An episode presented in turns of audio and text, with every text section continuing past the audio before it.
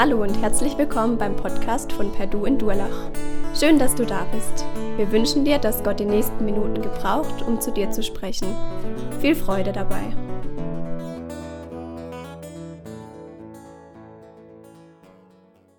Karfreitag, ein Tag mit schwankenden Gefühlen, nämlich zwischen Trauer und Dankbarkeit.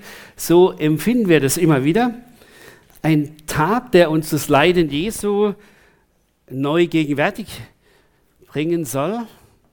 Aber es geht nicht darum, wie das manchmal so gedacht wird, dass wir nochmal das Leiden Jesu nachvollziehen müssten, sondern es soll dahin führen, dass wir uns vor Augen stellen, warum und wie Jesus leiden musste, um uns zu erlösen in diesem langen Text, den wir jetzt gerade gehört haben, wird uns diese Einmaligkeit des Opfers Jesu herausgestellt und zeigt uns, was dieses einmalige Opfer bedeutet. Und da wollen wir uns heute versuchen, so durchzuhangeln durch diesen Text, so ein paar Pflöcke einzuschlagen. Ähm, und äh, es ist, denke ich, ganz wichtig, wenn man das daheim nochmal nachliest, um sich da noch mehr Verständnis holen zu können. Zunächst geht es hier um die Stiftshütte, das wird vorher beschrieben. Und äh, da geht es um zwei Dinge. In der Stiftshütte gibt es das Heilige und dann das Allerheiligste. Das es klappt leider mal wieder nicht. Da musst du.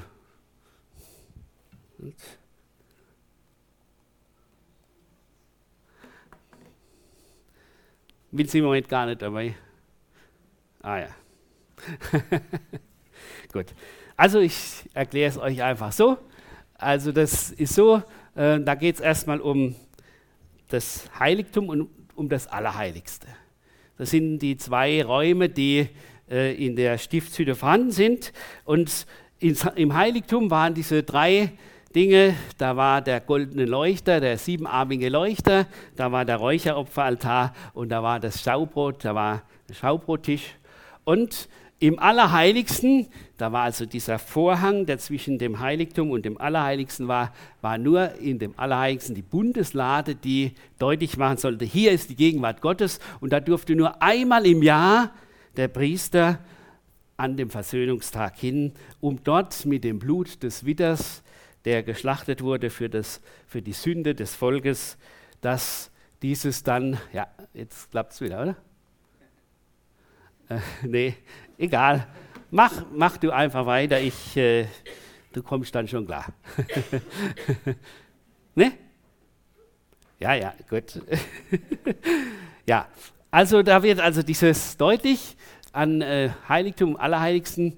Und jetzt kommt diese Sache, dass der Hebräerbriefschreiber vergleicht. Er vergleicht das, das, unvollkommene Opferwesen, das eigentlich nur eine Voraussetzung ist für das, was in Jesus nachher erfüllt ist. Er ist das einmalige Opfer. Als zweites geht es um die Stiftshütte als Abbild des himmlischen, des himmlischen Thrones Gottes. Jesus selber ist im Himmel vor Gott gewesen. Dann als drittes wird deutlich, der hohe Priester geht ins Heiligtum, aber Jesus ging direkt vor Gott. Und dann als viertes, jährlich ging es darum, dass das Blut des Widders gebracht wurde ins Allerheiligste und Jesus kam mit seinem eigenen Blut, um dort dieses Opfer zu bringen. Und es ging darum, das Opfer im alten Bund war so, es hat nur zeitweise, ist nur zeitweise, äh, hat es nur Bedeutung gehabt. Also jedes Jahr musste dieses Opfer erneuert werden. Und hier heißt es, Jesu Opfer hat eine ewige Auslöschung unserer Schuld gegeben. Wenn wir das zusammenfassen, könnte man Folgendes sagen. Drei Dinge. Das eine ist, symbolisch war das so, als Jesus gestorben ist, war es so, dass der Vorhang im Tempel zerriss. Wahrscheinlich war es so, dass die Juden damals gemeint haben, jetzt müssen wir ganz schnell das wieder zu äh, nähen bzw. einen neuen Vorhang hinmachen, denn das geht ja nicht, wenn das Allerheiligste, wenn die, wenn die Bundeslade für alle sichtbar ist, beziehungsweise für die Priester. Sie haben gar nicht kapiert, dass das ja ein Zeichen war, eine Symbolik dafür, jetzt ist der Weg frei zu Gott. Und zwar für jeden. Nicht nur für den Priester, den hohen Priester einmal im Jahr, sondern Gott hat durch das Opfer Jesu dieses geschaffen. Und das nächste ist das Praktische. Wir werden frei von der Sünde und von dem bösen Gewissen, so wird es nachher uns gesagt, um Gott wirklich dienen zu können. Und dann als drittes das Juristische, das ist durch den Tod Jesu tritt das Neue Testament ein und dann ist die Möglichkeit, dass wirklich Errettung geschehen kann. Wie können wir das insgesamt sehen? Ich will uns an fünf Punkten deutlich machen, was in diesem Text uns groß werden soll. Das erste ist, erst durch Jesus Sühnetod können wir wirklich vor Gott bestehen. Da ist es in Vers 11, jetzt aber ist diese Zeit angebrochen, jetzt ist Christus gekommen, der hohe Priester, der uns die wahren Güter gebracht hat. Was ihm den Weg ins Heiligtum öffnete, war sein eigenes Blut. Ein einziges Mal ist er hineingegangen und die Erlösung, die er bewirkt hat, gilt für immer und ewig. Jesus hat das wahre Gut gebracht. Jesus, er ist der, der mit seinem eigenen Blut hineinging. Jesus hat eine immer ewig währende Erlösung geschaffen. Zunächst einmal ist ja die Frage immer wieder, man muss das ja heute neu überlegen, was heißt eigentlich Sünde?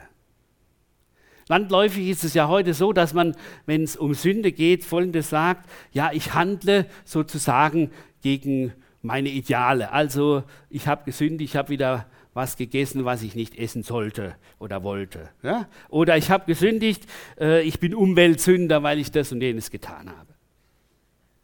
Aber biblisch gesehen ist es ein bisschen anders. Biblisch gesehen heißt es, da ist eine falsche Grundeinstellung gegen Gott da.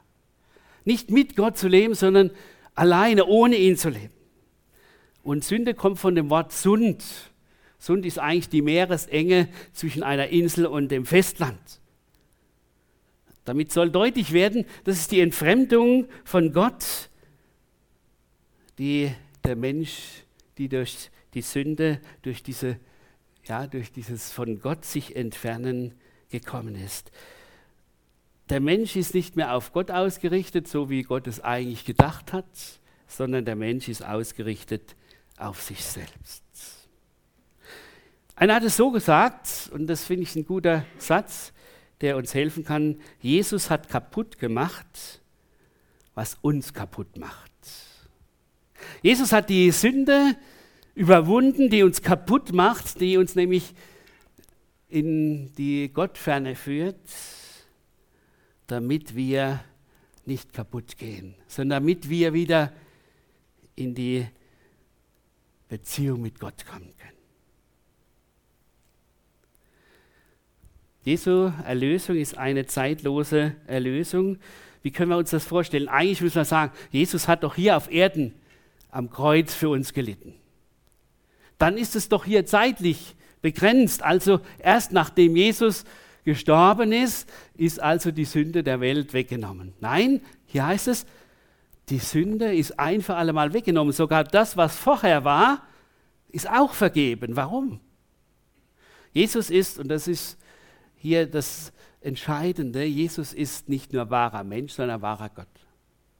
Jesus ist der, der in dieser Erde, auf dieser Erde war, als Mensch, aber der auch auf dieser Erde war als der von Gott gekommene.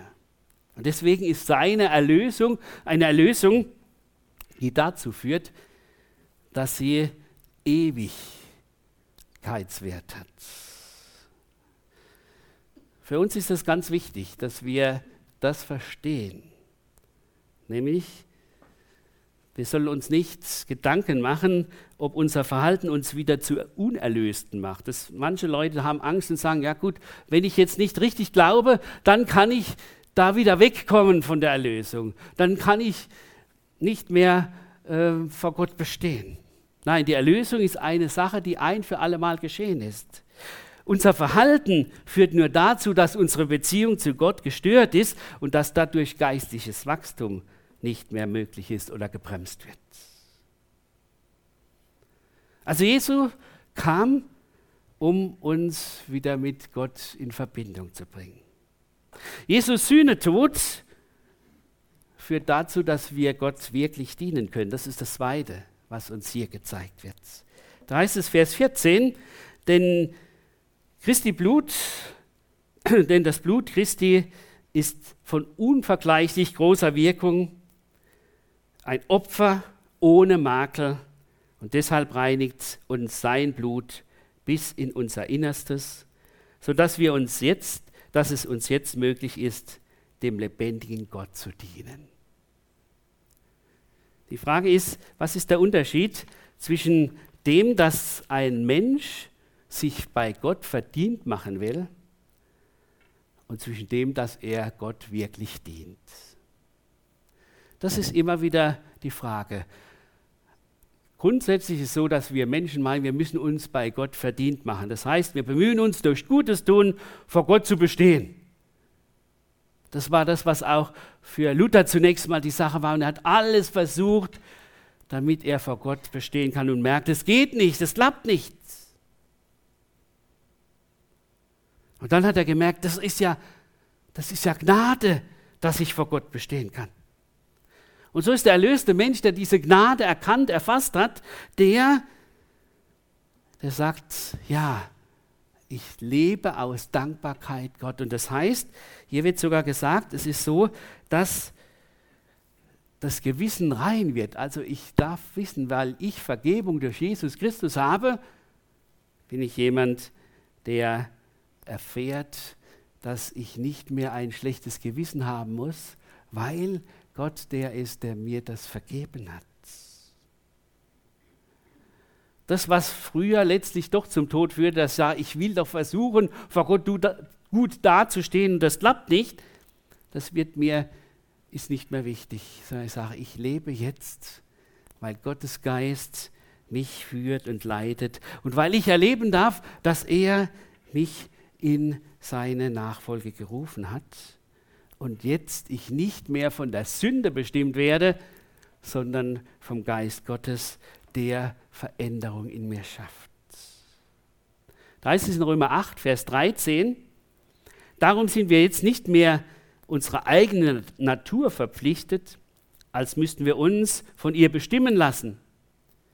Wenn ihr euer Leben von eurer eigenen Natur bestimmen lasst, müsst ihr sterben. Doch wenn ihr in der Kraft von Gottes Geist die alten Verhaltensweisen tötet, werdet ihr leben. Wir hatten letztens bei uns im Mitarbeitergespräch so eine Diskussion, wie ist das eigentlich mit Anfechtung? Wie kommen wir mit Anfechtung zurecht in unserem Leben, die ja wir auch haben oder jeder von uns hat und keiner sagen kann, ja, ich bin jetzt Christ und jetzt läuft alles wunderbar. Wir kamen dann auf diese Frage, wie können wir Anfechtung überwinden? Und es gab verschiedene Antworten. Eine war die, dass wir sagten, und das habe ich selber so erlebt, wie weit sind wir bereit, da wo wir selber nicht mehr weiterkommen, sagen, nein, nicht ich muss jetzt kämpfen, Sag, ich gehe zu meinem Herrn Jesus Christus, der für mich gestorben ist, der die Sünde überwunden hat und lass mich von ihm neu ausrichten. Da gibt so schönes, äh, so eine schöne Geschichte. Da war es in einer Jungschar, da fragte der Jungscharleiter äh, die Kinder, was macht ihr, wenn die Sünde an eurer Tür anklopft? Da hat sich einer gemeldet und ganz einfach gesagt, dann schicke ich Jesus an die Tür. Ich glaube, das ist das Wichtige, dass wir das kapieren. Es geht nicht darum, dass wir jetzt kämpfen und sagen, ich muss doch da durch, sondern sagen, Jesus, du bist dran, du hast den Sieg errungen. Deshalb feiern wir Karfreitag, um uns das neu vor Augen zu stellen. Jesus hat den Sieg errungen. Und jetzt sagt der Hebräerbriefschreiber, wisst ihr, Jesus musste sterben, damit ein Testament in Kraft tritt.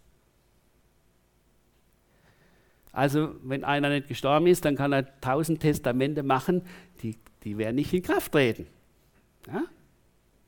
Also, Jesus musste sterben, damit das Neue Testament in Kraft tritt, nämlich dieses Testament, das Gott sagt, und jetzt gibt es die Möglichkeit, dass der Mensch, weil er den Heiligen Geist empfangen kann, mir leben und dienen kann. Da heißt es Vers 15, Christus ist also der Vermittler eines neuen Bundes. Mit seinem Tod hat er, ein für, hat er für die unter dem ersten Bund begangenen Übertretungen bezahlt, sodass jetzt alle, die Gott gerufen hat, losgekauft sind und das ihnen zugesagte unvergängliche Erbe in Besitz nehmen können. Hier wird nochmal gezeigt, schaut mal, die Erlösung Jesu hat Folgendes bewirkt. Im Alten Bund war es so, die Leute haben immer wieder neu, wenn sie schuldig geworden sind, haben sie immer wieder neu geopfert. Aber durch das Opfer wurde die Sünde nicht weggenommen, sondern sie wurde nur zugedeckt. Man würde sagen, Gras drüber. Sodass Gott nicht immer die Sünde sieht und über uns zornig ist. Als Jesus kam, hat er das Gras weggenommen, hat wirklich die Sünde ausgeräumt und jetzt stehen wir vor Gott da, wie wenn nichts wäre. Das ist das Große. Das ist das, was uns durch Jesus Christus geschehen ist. Und da ist die Situation, da sagt die, die damals gesagt haben, wir machen das Opfer, damit wir vor Gott bestehen können, dürfen im Nachhinein erleben, durch Jesus Christus haben sie Vergebung. Wisst ihr, da gibt es eine wunderbare Stelle im Petrusbrief, wo Petrus sagt, wisst ihr, wie das war, als Jesus im Totenreich war? Da hat er sogar den Leuten der Generation von Noah damals gepredigt und hat ihnen gesagt, wisst ihr was?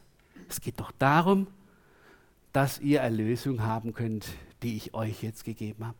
Ihr seid damals gestorben, aber ich, ihr kriegt jetzt die Chance, hier meine Erlösung in Anspruch zu nehmen. Und da gab es sicher manche, die sagen, nein, wollen wir nicht. Die anderen sagen, ja, die nehmen wir an. Das ist die Chance für uns. Und so soll es auch für uns sein, egal in welcher Situation wir sind, dass wir sagen, wir wollen die Chance in Anspruch nehmen. Jesus ist für uns gestorben, damit wir Vergebung haben, damit wir mit Gott wieder in Verbindung kommen können. Und man könnte so sagen, Jesus hat keinen Etappensieg errungen, sondern einen Durchbruch zum Neuanfang. Ja, das, was bei den Opfern war, war immer so ein Etappensieg. Also bis zum nächsten Opfer hat man geguckt, wie das klappt. Aber bei Jesus ist die Sache ist ein Neuanfang. Jesus hat die Macht der Sünde gebrochen. Wir sind frei von der Versklavung an die Sünde. Wir brauchen uns nicht mehr von der Sünde einnehmen lassen, sondern wir sind solche, die Jesus vorschicken, wie ich gesagt habe.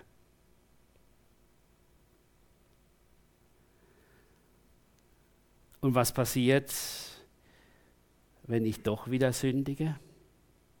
Das ist ja das, was uns immer wieder die großen Probleme macht. Und hier zeigt uns der Hebräerbriefschreiber und auch an anderen Stellen wird es so schön gezeigt.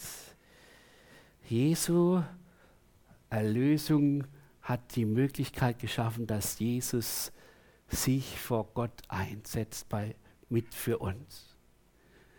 Wir können uns das so vorstellen, wenn der Satan kommt und sagt, guck mal, was der, was die wieder angestellt hat. Die will dein Kind sein. So war es ja auch beim Hiob, ja. Äh, der Teufel sagt zu, dem, zu Gott, guck mal den Hiob, ja, dem geht's gut und da ist ja kein Problem. Aber wenn es ihm mal schlecht geht, dann werden wir mal sehen, wie er dann mit dir umgeht.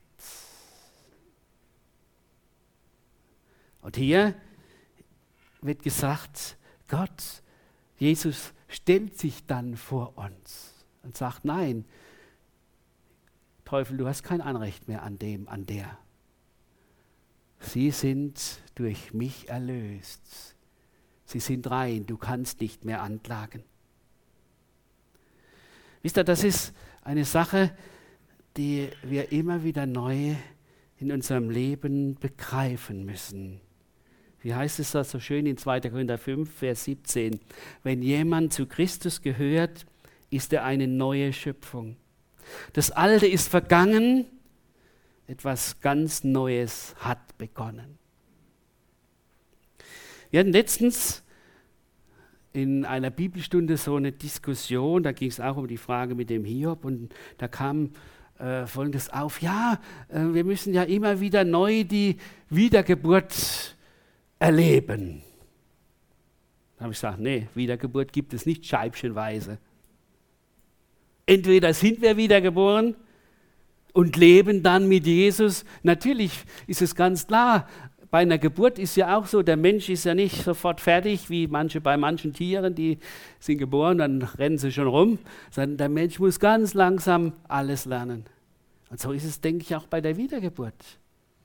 Stück für Stück lernen wir mit Jesus und durch Jesus zu leben. Aber Wiedergeburt haben wir.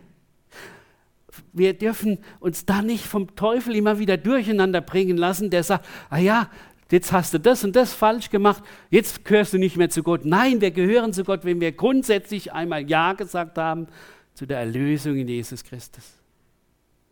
Aber wir dürfen immer wieder neu erfahren und erleben, wie wenn wir in die Sünde fallen, er der ist, der uns aufhebt. Er der ist, der uns neu macht und der uns zeigt, ja, Nein, es geht nicht darum, dass wir Angst haben müssen, was zu verlieren, sondern es geht darum, dass unser Bestreben ist, ich will noch mehr mit meinem Gott, mit meinem Herrn Gemeinschaft haben. Und so heißt es im 1. Johannes 2, meine lieben Kinder, ich schreibe euch diese Dinge, damit ihr nicht sündigt, also damit ihr Sieger seid. Und wenn jemand doch eine Sünde begeht, haben wir einen Anwalt, der beim Vater für uns eintritt. Jesus, den Gerechten. Er, der nie etwas Unrechtes getan hat.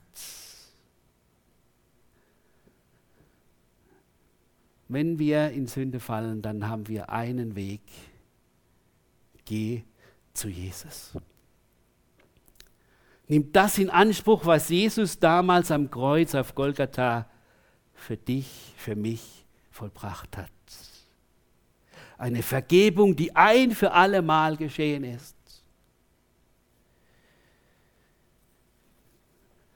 Das war mir lange auch nicht so klar und äh, es wurde oftmals auch in früherer Zeit einem immer wieder so weitergegeben, auch meine Eltern haben in guter Absicht da eine Hilfe mir geben wollen, dass so diese Denkweise da war. Also wenn du abends nicht vor Gott um Vergebung bittest, was wäre, wenn du dann über Nacht sterben würdest? Ja? Das war oft so diese Sache. Und dann hat man gesagt, Leute, deswegen ist es wichtig, dass wir uns am Ende des Tages vor Gott stellen und sagen, ich habe hier wieder Fehler gemacht, vergib du mir. Aber es ist nicht so. Wenn ich die Erlösung in Jesus angenommen habe, dann ist das auch vergeben, was ich jetzt noch nicht ganz bewusst vor ihn gebracht habe. Weil diese Vergebung ein für alle Mal gilt. Wenn Sünde zwischen mir und Gott ist, dann ist es genauso, wie wenn ich Krach habe mit meiner Frau und nicht schwätze und dann nachts schlafe und sage, Mensch, das gibt's doch nicht, jetzt muss man doch erstmal die Sache in Ordnung bringen hätte ich es doch heute Abend noch gemacht. Das ist das, was damals gesagt wird. Und deswegen geht es darum, bei Sünde geht es nicht darum, dass sie nicht vergeben ist, sondern es geht darum, dass die Verbindung zu Gott unterbrochen oder getrübt ist. Und deswegen brauchen wir immer wieder neu diese Reinigung, die Reinigung durch das Blut Jesu Christi. nämlich die Wirksamkeit, dass Jesus für uns gestorben ist. Das ist ja auch immer so eine Sache mit dem Blut. Da denkt man, Menschenskinder, also das ist ja so eine ekelhafte Sache. Ja, alles wurde mit Blut gereinigt. Und, äh, wie kann man mit Blut reinigen? Ja? Nein, es soll hier etwas deutlich werden. Hier musste einer sterben. Es wird ja im Alten Testament gesagt, im Blut ist das Leben. Und wer, wenn Blut vergossen wird, muss einer sterben. Jesus starb für uns, damit wir leben können. Und deswegen das Letzte, weil Jesus die Sünden der ganzen Welt auf sich nahm, kommt er wieder zu uns, um uns die endgültige Rettung zu bringen. Da heißt es Vers 28, genauso wurde auch Christus nur einmal als Opfer dargebracht, als Opfer das die Sünden der ganzen Welt auf sich nahm.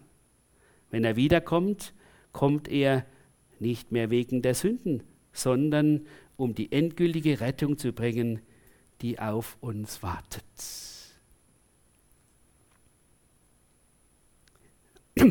Jesus ist der, der in diesem Erdendasein uns Vergebung gegeben hat. Und Jesus ist der, der, wenn er wiederkommt, uns in seine Herrlichkeit nimmt. Das ist das Ziel, was wir haben. Das ist das, was hinter Karfreitag zu Ostern führt.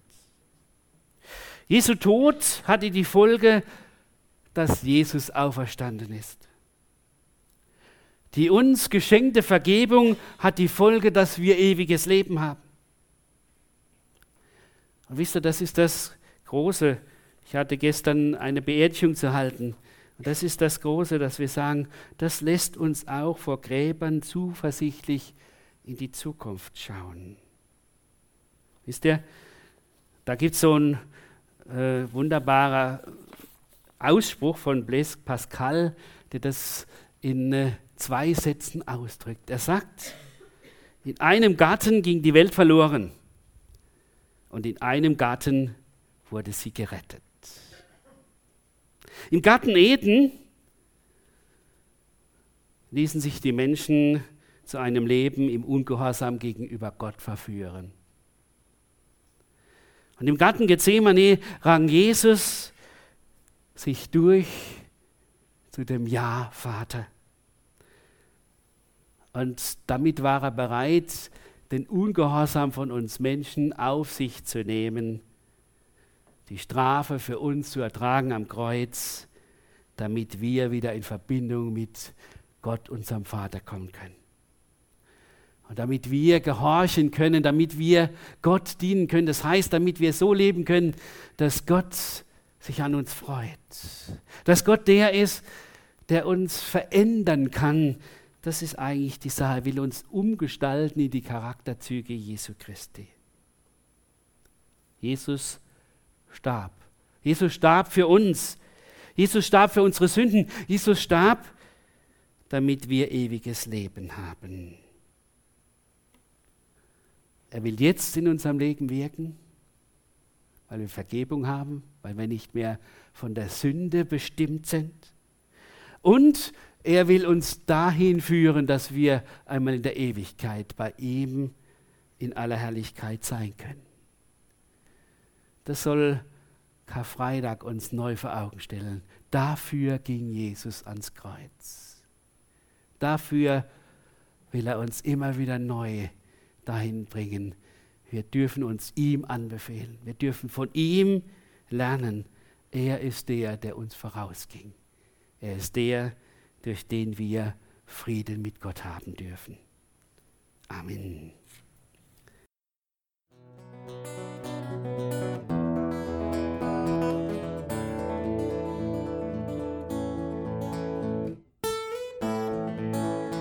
Wir hoffen, der Podcast hat dir weitergeholfen. Falls du noch Fragen hast, besuche gerne unsere Homepage unter www.per-du.church. Hier findest du alle wichtigen Infos zur Gemeinde und zum Glauben. Tschüss und bis zum nächsten Mal.